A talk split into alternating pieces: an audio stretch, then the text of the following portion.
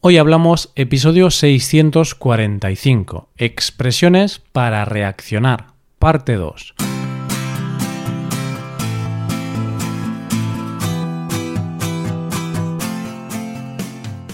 Bienvenido a Hoy Hablamos, el podcast para aprender español cada día. Ya lo sabes, publicamos nuestro podcast de lunes a viernes. Puedes escucharlo en iTunes, en Android o en nuestra página web y si quieres ver la transcripción, la hoja de trabajo de cada episodio y disfrutar de muchas otras ventajas, puedes visitar nuestra web hoyhablamos.com. Ahí podrás beneficiarte de cosas como un buscador avanzado de episodios, un lugar en el que votar los temas que te gustaría que se hicieran en el futuro, soporte premium y otras muchas ventajas. Además, si quieres hablar, pasar un rato de diversión y aprender cosas nuevas del español y de España, te damos la oportunidad de tener clases con nosotros. Vas a poder comprobar que puedes aprender o mejorar tu español como, cuando y donde quieras. Y en un día tan caluroso como este, queremos seguir practicando contigo algunas cositas más. Queremos seguir hablando de algunas frases utilizadas para reaccionar en una conversación. Si lo recuerdas, la semana pasada hablamos de cosas como desde luego, ni de broma o qué va. Pues hoy vamos a seguir practicando con algunas frases utilizadas para mostrar acuerdo, desacuerdo o sorpresa. Usaremos frases como qué pena, ya era hora o estás de coña. Coge lápiz y papel porque empezamos. Hoy hablamos de expresiones para reaccionar.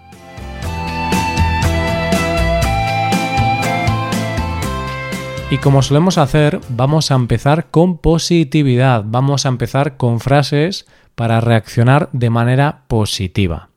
En este caso hablamos de menos mal. Vamos a ver qué significa y también algún ejemplo práctico. Y es que menos mal se utiliza para mostrar alivio o satisfacción por alguna cosa que pudo acabar mal, pero que finalmente acabó bien. Es una manera de decir ¡Qué alivio! Imagínate que necesitas coger un vuelo para viajar a otro país y vas con un poco de retraso.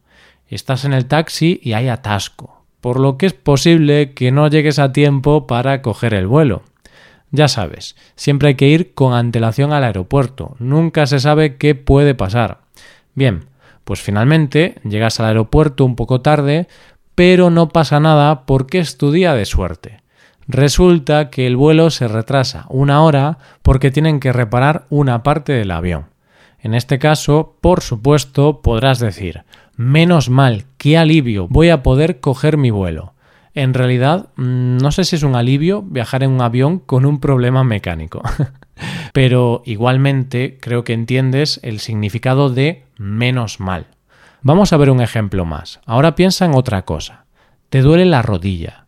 Llevas varios días con dolor de rodilla y decides ir al médico. Estás preocupado porque piensas que puede ser algo grave, pero tras varias pruebas el médico te confirma que no pasa nada, que no es nada grave. Entonces puedes reaccionar diciendo menos mal. Buenas noticias. Y es que las rodillas son partes del cuerpo bastante problemáticas. Bien, pues ahora vamos a hablar de otra frase vamos a hablar de ya era hora. Ya es hora. ¿Ya es hora de qué? vale, pues vamos a verlo, porque esta es una expresión que se suele utilizar ante una reacción positiva. Se utiliza cuando sucede algo que debería haber sucedido antes. Vamos con algún ejemplo. Ahora estamos en una situación en la que llevas esperando a tu amigo durante 25 minutos. Llega tarde, pasan los minutos y sigue sin llegar, hasta que tras 25 minutos llega la cita. Por supuesto, cuando lo veas, podrás decirle a tu amigo, ya era hora. De esta manera vas a mostrar tu alegría por verlo, eso sí, haciéndole ver a tu amigo que llega tarde y debería haber llegado antes. Como puedes escuchar, ya era hora es similar a por fin, pero quizás ya era hora es un poco más informal. Vamos con otro ejemplo. Ahora piensa que estás esperando un paquete en casa. Acabas de comprarte un móvil y tiene que llegarte a casa. Pero pasan los días y sigues sin recibirlo. Finalmente, tras dos semanas de espera, recibes el móvil en casa, por lo que puedes decir, ya era hora, ¿cuántos días esperando la llegada de mi móvil?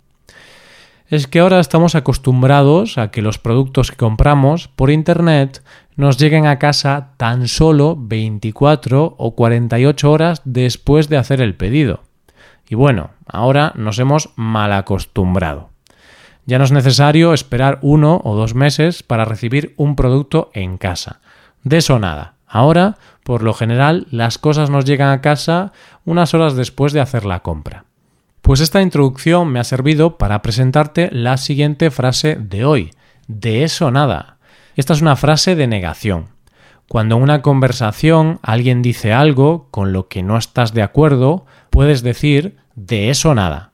Es lo mismo que no o de ninguna manera, pero con otras palabras.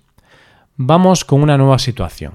Una situación en la que tu hijo te pide dinero para comprarse una nueva videoconsola. Hace tan solo unos meses se compró una videoconsola carísima. Sin embargo, tan solo unos meses más tarde quiere una nueva. Quiere una nueva porque algunos de sus amigos también la tienen. Así que si te pide dinero y no quieres dárselo, podrás decirle de eso nada. Te compré una videoconsola hace muy poco tiempo, hijo. Pues el hijo tendrá que entender que no se puede tener todo en la vida.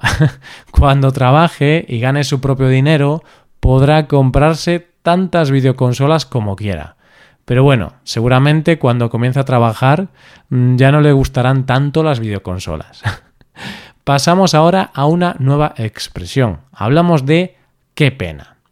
Esta es una frase que se utiliza cuando queremos mostrar lástima o tristeza. Es un recurso que podemos utilizar en una situación en la que ha ocurrido algo negativo. Por ejemplo, imagínate que se muere tu pez. Sí, tu pez, Nemo, ese pez que vivía contigo y te hacía compañía. Ante esta noticia tan negativa, solo se puede decir, qué pena. Vale, exagero. Quizá la muerte de un pez no es tan traumática, pero sí que lo puede ser la muerte de un gato o un perro. De una forma u otra tenemos que decir qué pena. Qué pena. Esto es lo que piensas si tu profesor te dice que has suspendido el examen, si se acaba tu serie favorita de Netflix o si no puedes ir al concierto de tu grupo favorito esa misma noche porque a tu pareja le duele la cabeza. Bueno, ahora pasamos a la siguiente expresión. Aquí hablamos de una expresión bastante utilizada entre los jóvenes cuando reaccionan ante algo que les causa sorpresa. Estás de coña. Esto se lo puedes decir a tu pareja si dice que está enferma el día del concierto de tu grupo favorito. Parece una broma de mal gusto. Qué mala suerte. Así le preguntamos a alguien, ¿estás de coña? para confirmar que esa persona nos está hablando en serio o de broma. La palabra coña es sinónimo de broma o burla, por lo que si una persona está de coña con nosotros, estará bromeando o riéndose. Imagínate que tu suegro, o sea, el padre de tu pareja, te dice que quiere invitarte a un café. Quizá le preguntes que si está de coña o no, porque normalmente los suegros no suelen ser muy amables y no suelen invitar a nada. ¿Qué piensas? ¿Qué va? Estoy de coña. Seguro que tu suegro es muy amable. Un ejemplo más con esta pregunta. Puedes preguntarle a alguien si está de coña o no en caso de que te diga que tienes una sonrisa muy bonita el mismo día en que un diente se te ha roto. En este caso parece que sí, que esa persona está de coña contigo pero quizá a esa persona le gustan las personas con imperfecciones en la dentadura. ¿Quién sabe? Cada persona tiene sus propios gustos, eso está claro. Lo que también está claro es que ahora tenemos que ir despidiéndonos. Eso sí, no te preocupes más de la cuenta porque mañana volvemos de nuevo. Ya sabes que quiero darte dos consejos antes de acabar.